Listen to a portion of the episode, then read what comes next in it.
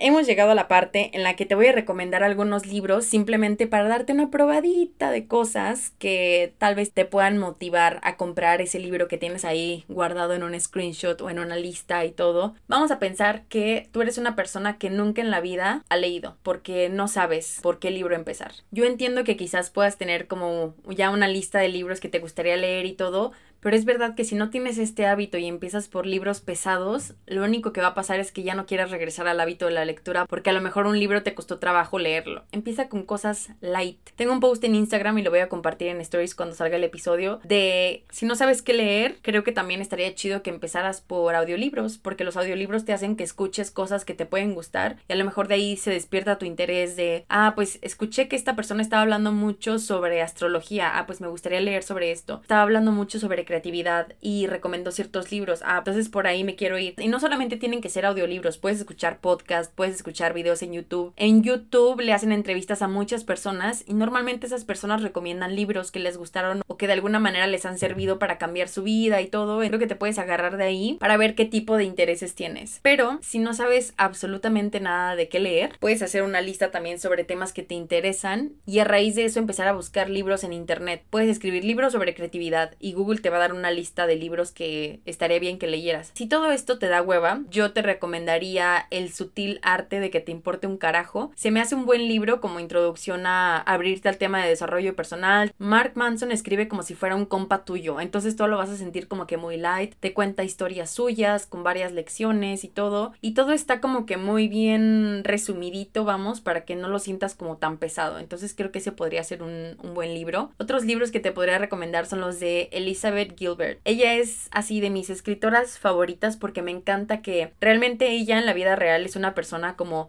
digo, no que la conozca ni que seamos compas, ¿verdad? Pero dedico mucho tiempo a escuchar entrevistas de ella, o sea, he escuchado entrevistas hasta que me han sangrado los ojos, de verdad, porque me gusta mucho como las maneras que tiene de pensar y todo, y se ve como que es una persona muy, pues muy sencilla, muy suavecita, muy light, muy relax, muy amiga. Creo que ella siempre plasma en sus libros esa personalidad de ella. Y sus libros no son nada pesados. Ella es la escritora del libro y la película de Comer, Rezar, Amar. Y puta, Comer, Rezar, Amar es así una guía espiritual contada en una historia que, wow, esa historia es totalmente real. O sea, de que ella se sentía tan perdida y, los viajes que hace que la ayudan a reencontrarse con ella y todo. Ella tiene un talentazo para hablar de temas que a veces pueden ser muy complejos como la creatividad o el miedo o el amor o la espiritualidad y contarte una historia de su propia experiencia para volver algo un poco más, más desmenuzado y más fácil de entender y por eso creo que es uno de los libros con los que podrías empezar porque no es una escritura muy pesada. Sus libros normalmente son grandes, o sea, son de tamaño grande y de letra grande, entonces tampoco te cansas de leerlo. Ella tiene este libro de Eat, Pray, Love. Y también tiene el libro de Big Magic. Digo, tiene otros libros, pero los que yo he leído son este y el de Big Magic. El de Big Magic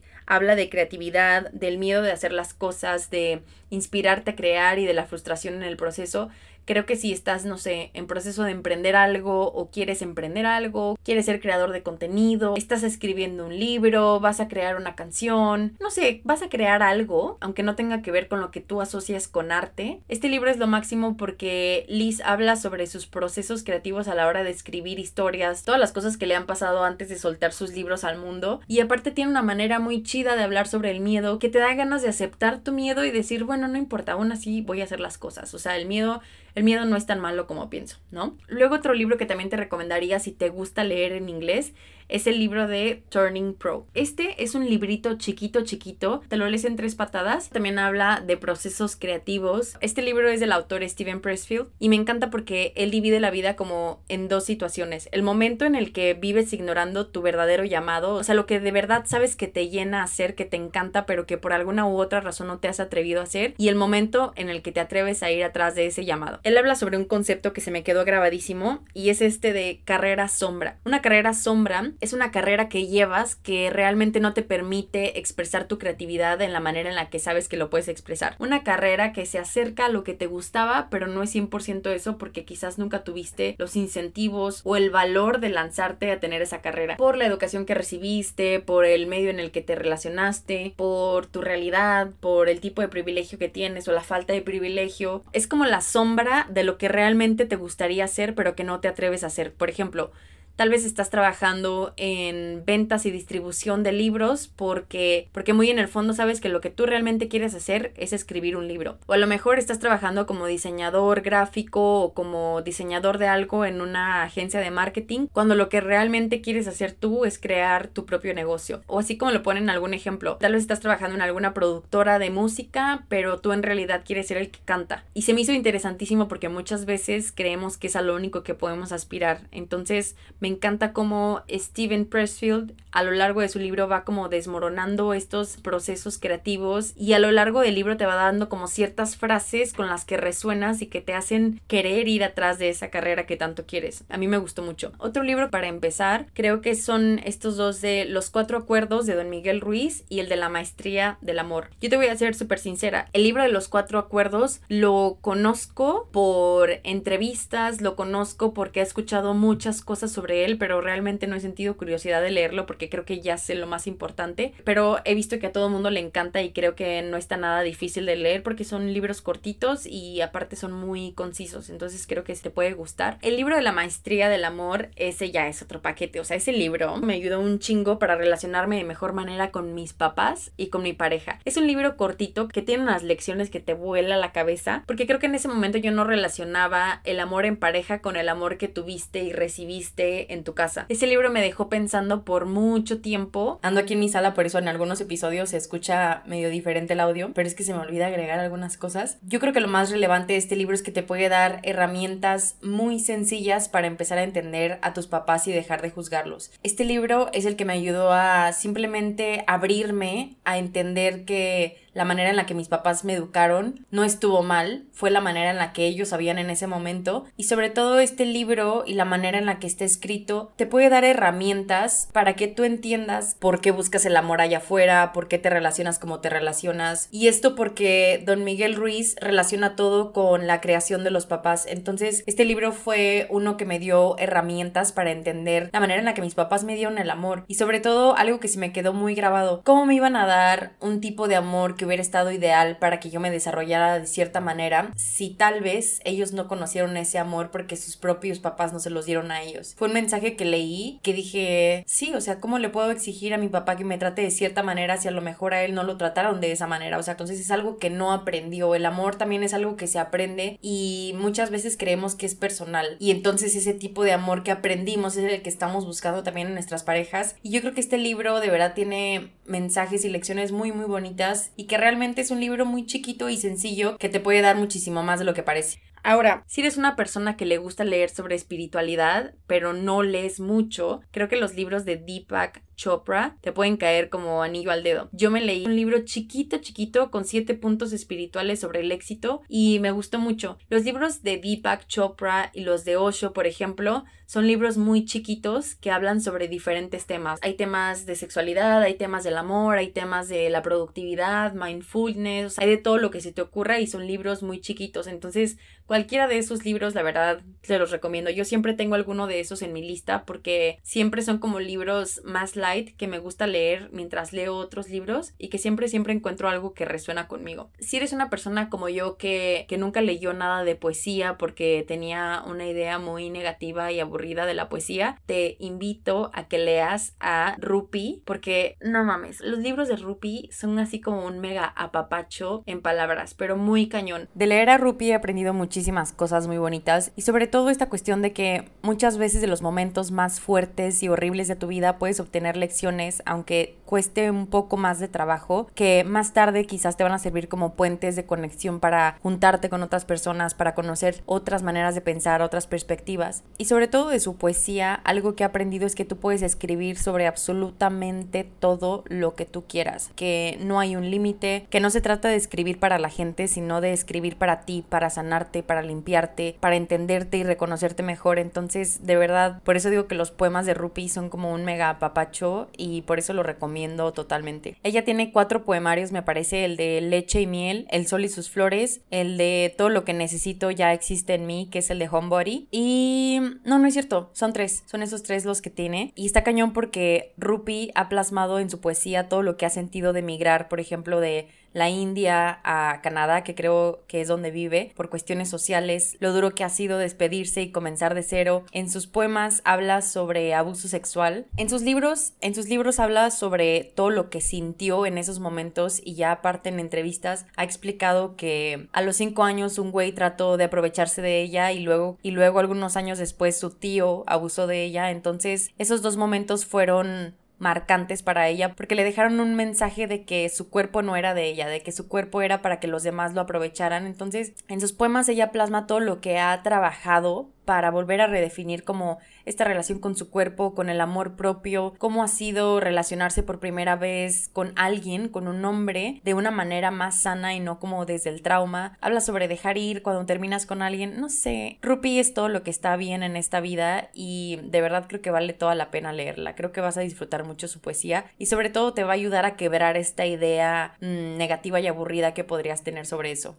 Este, este, tipo de poesía es en verso y en prosa y aparte, Rupi es artista visual, entonces ella acompaña sus poemas por ilustraciones hechas por ella misma que realmente plasman todo lo que ella está diciendo en palabras. Y te estoy hablando de poemas súper, súper chiquitos con un mensaje súper fuerte. Son libros súper, súper bonitos que te pueden despertar el interés sobre la poesía porque como ella hay muchísimas otras personas que escriben de esa forma, entonces creo que te puede gustar. La otra podría ser Elvira Sastre. Si no conoces a Elvira Sastre, te invito a que la escuches en Spotify. Ella escribe, es que no tengo otra manera de describirlo, como escribe delicioso. Creo que ella narra mucho sobre estas emociones fuertes de las que a veces no tenemos palabras para describir y que se siente como si estuviéramos solos y que nadie nunca va a poder entender lo que sentimos. Elvira Sastre seguramente tiene un texto sobre eso. Ella tiene un poemario que se llama Día sin ti y te digo, si no la conoces, te recomiendo que la escuches en Spotify para que conozcas un poquito de su estilo y tal vez eso te llame la atención. Otro que he leído son los poemas de Charles Bukowski. Era un escritor encabronado con la vida y era un novelista y poeta. Falleció creo que en el 94 Ay, cuando yo nací, mmm, qué triste.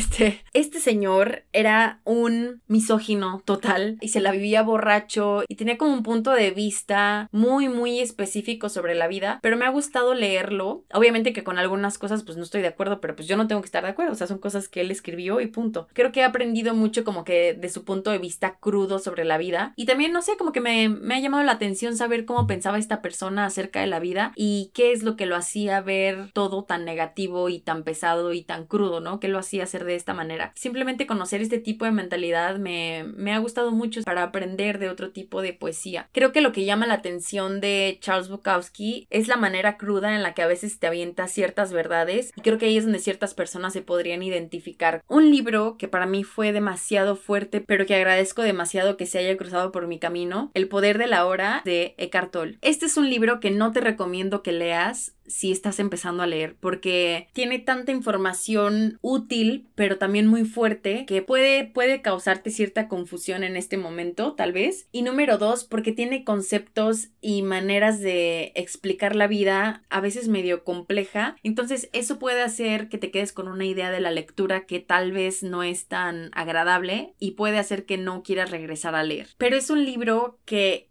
Inga o sea, me fascinó. Es que Eckhart Tolle es un guía espiritual y un escritor alemán. Es una persona que tuvo como su despertar espiritual a raíz de un intento de suicidio. Ya llevaba como años de depresión y de crisis, de ansiedad y todo, como que no le veía un sentido a su vida. Y de repente tuvo como que un pensamiento de ya no puedo más conmigo y con esta vida, ¿no? Y como que el hecho de clavarse en ese pensamiento lo hizo ser consciente de que había como dos personas en ese pensamiento, ¿no? Primero él, que se daba cuenta de ese pensamiento de ya no puedo más conmigo y se puso a pensar, si tengo este mensaje de que ya no quiero estar conmigo, entonces quiere decir que habemos dos en esta historia, ¿no? Una persona que está contando esa historia y otra persona que se da cuenta de eso. Para él ese fue su despertar espiritual y pasaron una serie de cosas que lo hicieron darse cuenta de que el placer de la vida está en las pequeñas cosas y que todo estaba en la manera en la que percibía sus pensamientos y separarse de ellos y todo. Entonces, por eso te digo, es un libro como más pesado, pero que habla de todos los temas posibles. El poder de la hora es más sobre aprender a estar en presencia y para esto habla mucho sobre el ego, introduciéndolo como un falso yo o sea, una identidad creada basada en todo lo que escuchabas mientras estabas más chiquito, ¿no? Una persona que se fue formando a raíz de toda la educación que recibió, todos los condicionamientos y todo, y la persona que realmente estabas destinada para ser en este mundo, o sea, todo el plan que tenía tu alma para que tú existieras aquí. Entonces son dos cosas totalmente diferentes. Él habla sobre esto, sobre el ego, habla también sobre dejar de identificarnos tanto con el pasado, con la culpa, con lo que ya fue, y también con la ansiedad, con el futuro y todo esto. Entonces es una serie de cosas que él ha estado estudiando y viviendo para ofrecer esta guía de por qué el momento presente es lo más precioso y valioso que tenemos. Y también tiene el libro de Una nueva tierra. El libro de Una nueva tierra te ofrece una perspectiva muchísimo más profunda sobre el ego. Es el ego en diferentes ámbitos, desde el ego colectivo, el ego individual, el ego en las mujeres, en los hombres, en la diversidad de género, qué papel juega el ego en la ansiedad, en la culpa, en las emociones, en todo. O sea, es que te vuela la cabeza y de verdad te da un entendimiento súper profundo sobre tu vida. Creo que si eres una persona que le cuesta estar presente como a todos, porque a lo mejor habitas mucho el pasado o el futuro,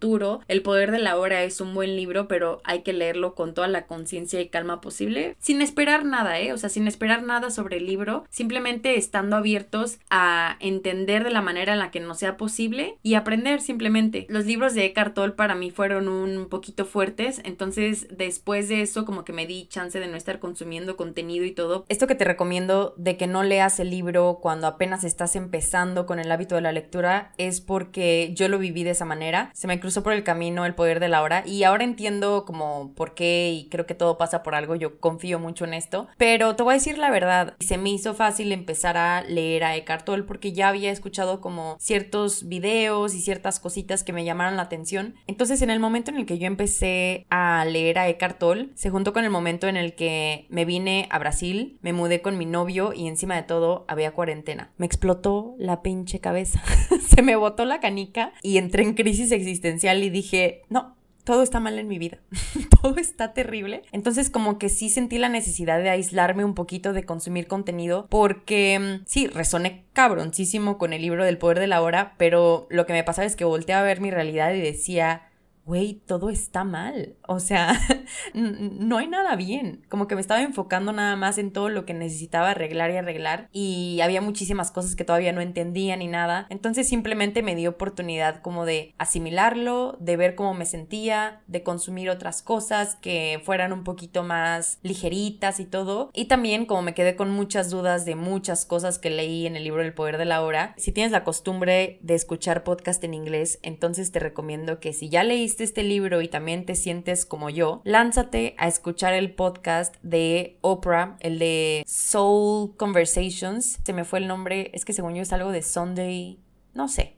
Tú busca Oprah y te va a salir ahí en Spotify, que se me olvidó ahorita. Ella invita siempre a los autores más crack del mundo y obviamente los que ella ha leído y que ha disfrutado sus historias. O sea, ha estado hasta Nelson Mandela en su podcast, Maya Angelou, o sea, no, no, no, no, todo un trip. Está muy cañón. Te recomiendo también escuchar esos episodios. Ella hizo como un apartado especial de episodios con Eckhart Tolle, justamente explicando como cada capítulo del libro del poder de la hora y también el de Una nueva tierra, porque obviamente que esto es demasiada información para la humanidad y así como yo me sentí de esa manera, 300 otros cristianos entraron en crisis igual que yo, entonces sintieron la necesidad de explicarlo un poquito más. Creo que eso te puede ayudar a desmenuzar algunas ideas y conceptos y también me parece que en Amazon hicieron como un poder de la hora pero como práctica, como cuaderno de práctica y creo que eso también te puede ayudar. Yo no lo compré pero vi que por ahí estaba disponible. Entonces pues estos son simplemente consejos que te doy desde la experiencia porque pues no está tan padre leer un libro tan fuerte y sentirte así como puta, ya, crisis existencial.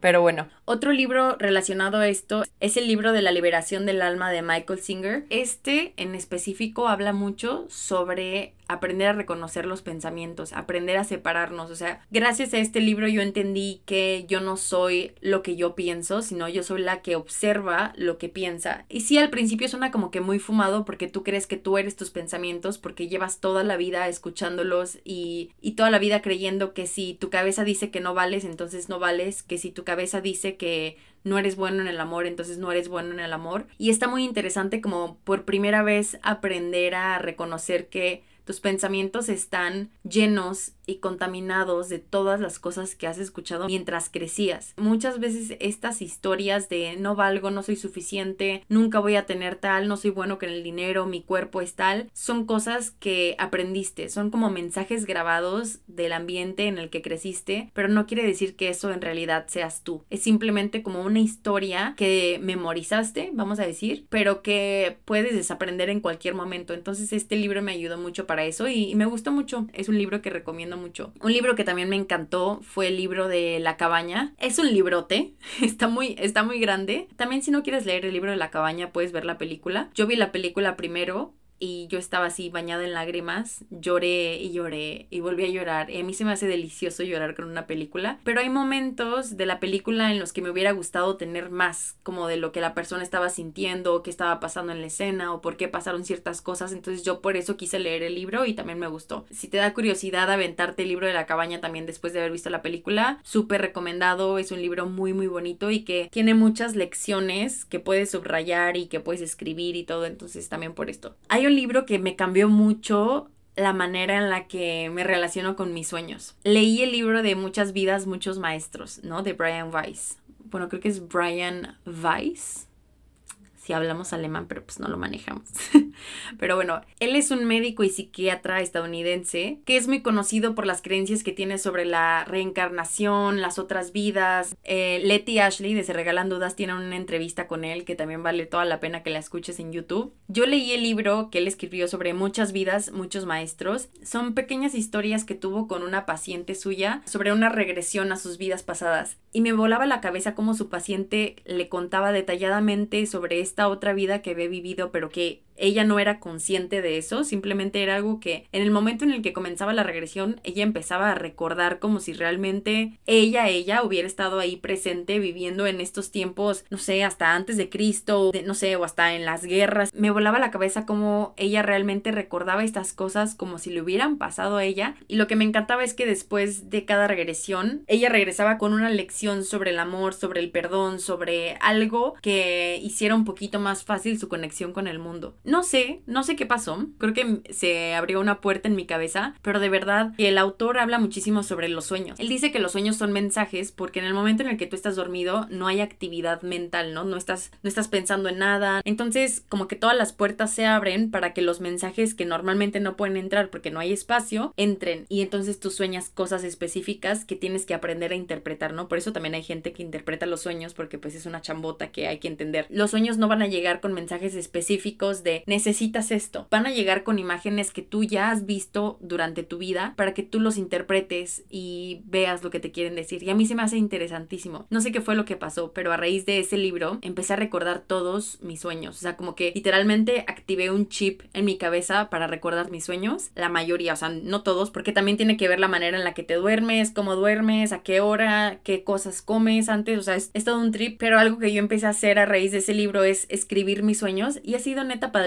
porque a veces leo mis sueños y se siente como si los volviera a vivir, como si realmente fue algo que yo, Luisa, viví la semana pasada y ahí estuve presente y aparte he aprendido muchas cosas también sobre mí misma al interpretar mis sueños. Entonces creo que puedes disfrutar ese libro también si te gusta como todos estos rollos de querer entender qué es lo que sueñas y todo esto. Otros dos libros que me encantaron fue El hombre en busca de sentido, que este me acuerdo que me lo recomendó un amigo, Diego Castro, y se lo agradezco profundamente porque a mí siempre me han llamado la atención estas historias de la Segunda Guerra Mundial. Me vuela la cabeza saber que todavía quedan supervivientes y, y no sé, como que me me pongo a pensar en todos los cambios que les ha tocado ver desde la guerra, desde la realidad que pasaron estando en un campo de concentración hasta ahora, el mundo en el que vivimos lleno de tecnología, o sea, TikTok es una realidad nuestra y estas personas que estuvieron en el campo ni siquiera les tocó como la tecnología de la manera en la que la conocemos. Se me hace un shock todos los cambios que ha habido a partir de ese momento de la guerra. Esto es algo en lo que me pongo a pensar que me, de por qué me llama tanto la atención estas historias. El hombre en busca de sentido sobre Viktor Frankl. Él habla sobre todas las lecciones que tuvo en el campo de concentración. Él era un psiquiatra y filósofo austriaco que fue fundador de la logoterapia. A él le tocó entrar al campo de concentración cuando ya era un psiquiatra reconocido. Entonces él habla como de todas las experiencias que le tocó vivir en el campo de concentración y la manera en la que su forma de pensar se transformó a raíz de esta realidad que le tocó vivir. No sé, neta tiene muchísimas lecciones, muchísimos mensajes súper importantes y fuertes y valiosos que vale la pena leer. También acabo de terminar el audiolibro en Vic de En Auschwitz no había Prozac de Edith Eager y aparte está cañón que Edith sigue viva, sigue viva. Creo que tiene 94 años, ha participado en 3 mil millones de entrevistas, ha estado con Oprah, me encanta la manera en la que vive su vida. Creo que hace poco relativamente también estuvo en el podcast de Brené Brown y no sé, se me hace una belleza de señora y neta me impresiona muchísimo el nivel de sabiduría que ha adquirido con el paso de los años a raíz de haber estado en el campo de concentración. Ella tiene dos libros, el libro de la bailarina de Auschwitz y el libro este que acabo de mencionar, el de En Auschwitz no había Prozac. Y de hecho yo recomendaría estos dos libros en Vic como audiolibros porque creo que te puedes imaginar un poquito mejor todo el escenario y la manera en la que se vivían las cosas. No sé, a mí me gusta mucho más imaginar así. Creo que conecto un poquito mejor con el libro. Todavía me falta leer el de la bailarina, pero este que acabo de terminar me gustó muchísimo y te puedo decir que abarca varios temas interesantes como el victimismo, la evasión de sentimientos, el autoabandono,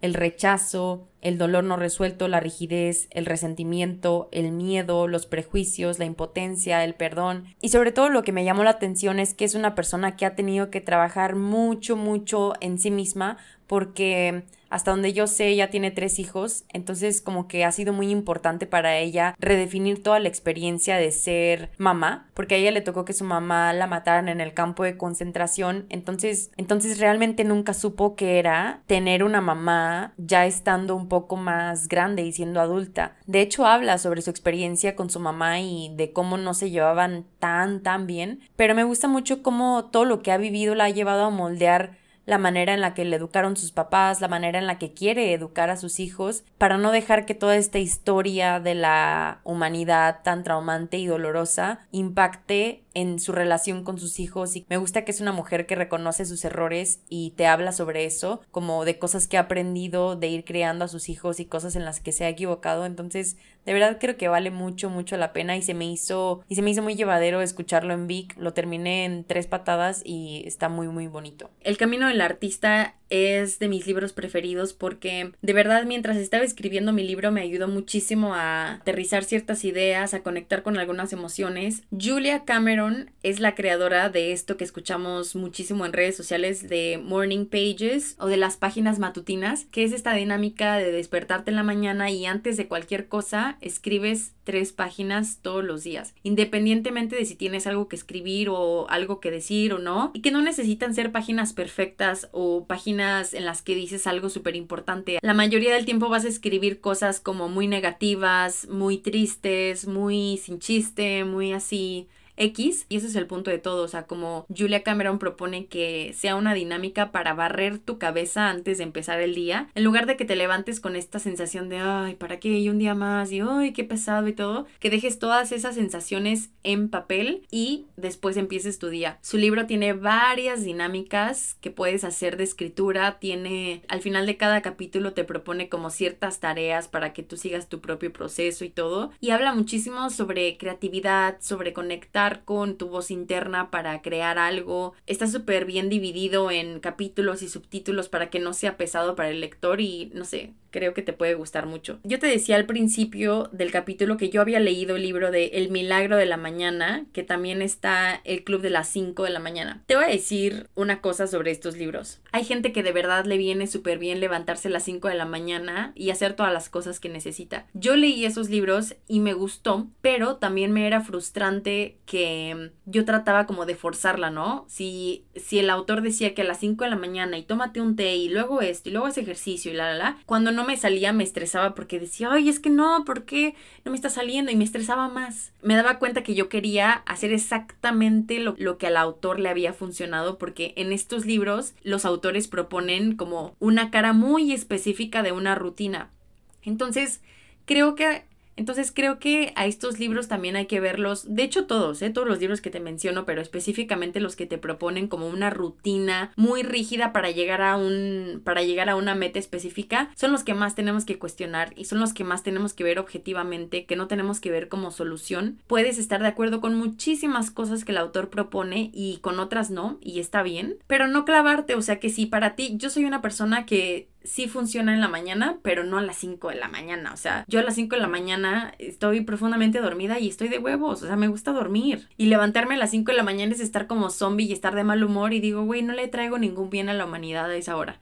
Entonces, prefiero estar dormida Prefiero levantarme cuando realmente sé que voy a estar mejor y que realmente voy a rendir. No se trata de que por leer algo que a alguien le cambió la vida, tú tengas que hacer lo mismo porque de nuevo te digo, las realidades son distintas. Te voy a hablar ahora de mi libro preferido en el mundo y es el de Indomable de Glennon Doyle. No, o sea, no te puedo explicar. Primero que amo a Glennon Doyle, o sea, yo soy una persona que cuando le gusta algo se clava mucho y entonces es que es con todo, o sea, si hay una persona que me inspira o me motiva de alguna manera, me meto a ver dónde vive, cuántos años tiene, qué le gusta hacer, eh, no sé, la sigo en Instagram, no como stalker obsesionada, sino que me gusta mucho seguir aprendiendo de esta persona de todas las maneras posibles. Y ver los videos de Glennon Doyle en Instagram, neta, me llena de vida. O sea, es que yo me hago pipí de risa con, con ella y con su esposa, con Abby. También ha escrito varios libros ya, pero el más reciente es este de Indomable, que se volvió muy famoso por esta propuesta que ella tiene tiene de liberar a las mujeres de sus jaulas por condicionamientos, por estas ideas de que la mujer tiene que ser de una manera para que sea valiosa. No sé, tiene muchísimas cosas. En el índice, sus capítulos tienen nombres raros, ¿no? Como osos, pasteles, manzanas. Y como que al principio lo vi y dije, mm, no lo sé, Rick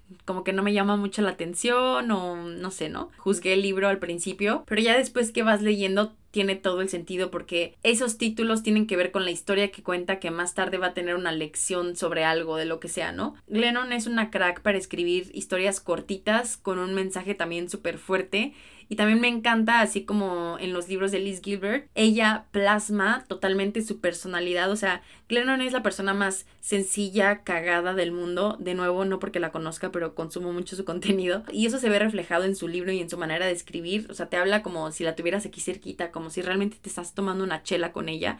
Y eso está padrísimo. El libro de Enfermas de Belleza de la doctora René Engel creo que es un must para todos los seres humanos de este planeta, para las mujeres, para dejar de sentirnos solas en esta batalla diaria que tenemos por aceptar nuestro cuerpo y para dejar de imponernos el amor propio desde el aspecto de nuestro cuerpo. Hoy en día es como ama tu cuerpo y ama cómo se ve tu cuerpo y eso estresa un chingo. El episodio pasado que hice fue sobre esto, sobre todo lo que pienso sobre este mensaje de ámate, ámate, ámate, es como, güey, ya, por favor.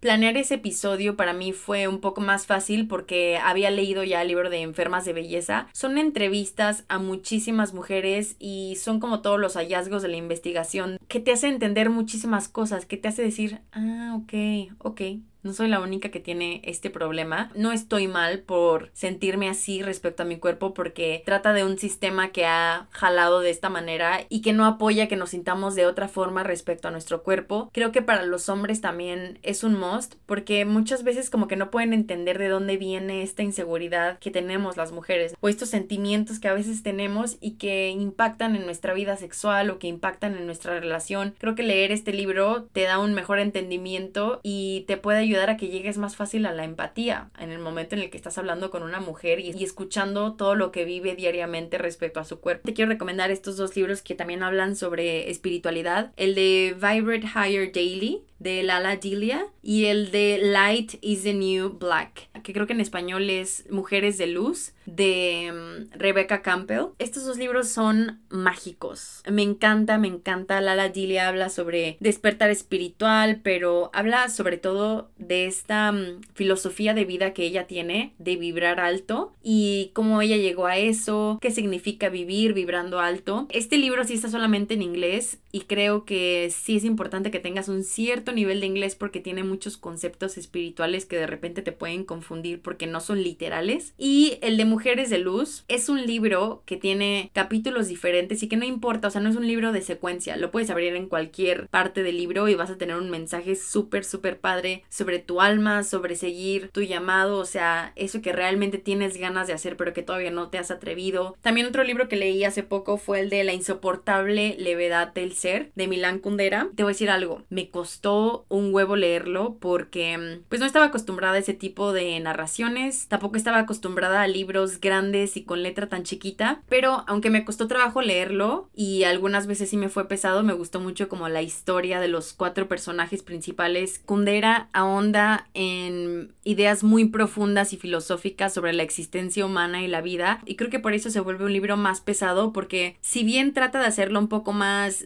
simplificado porque él narra esta historia basándose en cuatro personajes que son Tomás, Teresa, Sabina y Franz y narra cómo es la perspectiva de la existencia para cada uno. Si te soy sincera, es un libro que sí me gustó, pero me gustaría regresar a él en otro momento con otra mentalidad para entender un poco más sobre estas ideas filosóficas que el autor propone y para tener un punto de vista también más objetivo. Pero si eres una persona que no tiene problemas con las lecturas un poco más complejas, que no se pierde en los contextos históricos y que aparte no tiene conflicto con estas letras pequeñas en los libros, creo que puedes disfrutar sí o sí este libro. Y por supuesto que no quiero dejar de recomendarte mi libro. Mi libro se llama Otantik, un viaje hacia ti Otantik es una palabra en turco y la elegí porque cuando me fui a Turquía me di cuenta que las palabras en turco no tienen género, entonces yo quería que este libro fuera para todos. Y son 18 ensayos sobre cosas que yo me he permitido cuestionar en mi vida, sobre la familia, sobre el éxito, sobre las carreras profesionales cuando no te hallas solamente en una, sobre la espiritualidad desde mi punto de vista, sobre las relaciones con amigos, de pareja, con la familia. Cuestiono muchas cosas sobre la familia para proponer una dinámica de convivencia distinta con con las personas que llamamos familia, por qué es importante, por qué la familia va primero, como se dice en la cultura mexicana. Cuestiono muchas cosas que en su momento se sintieron como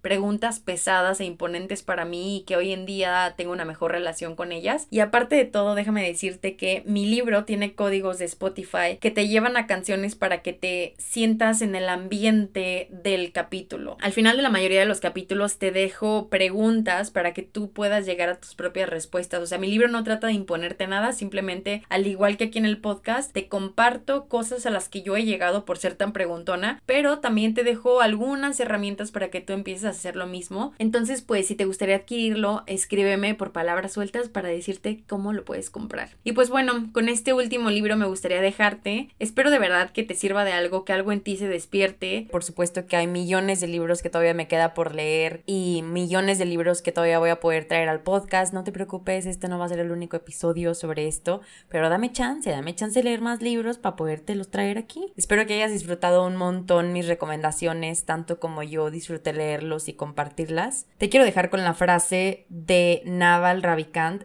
que tiene el libro del almanaque. Es súper bueno y también te lo recomiendo, pero apenas lo estoy leyendo, así que no te puedo decir mucho sobre esto, pero hasta ahora me ha gustado. Hay una frase que se me quedó grabada hasta ahorita y que la quiero dejar aquí en este episodio, que dice, Read what you love until you love to read. Y me encanta porque ese es el mensaje de estos dos episodios que tuve que dividir. Acercarte a la lectura por cosas que te gusta hasta que encuentres ese placer genuino en la lectura por hacer ese tiempo para ti. Espero que estos dos episodios te hayan servido de algo, que te hayan dejado algo útil en tu vida. Y si no, no hay pedo. De todos modos, gracias por escucharme, gracias por estar aquí. Me ayudarías un montón si me dejas aquí unas estrellitas que ya se pueden calificar los podcasts en Spotify. Si me dejas unas estrellitas de lo que tú piensas sobre el podcast para que le pueda llegar a más personas un poco más fácil. Si estás en Apple Podcast, también si me dejas un review, algún comentario sobre el podcast, me serviría muchísimo. De verdad te agradezco por tu tiempo. Te espero el próximo martes para un episodio más de paréntesis. Muchas gracias, te mando un abrazo. Adiós.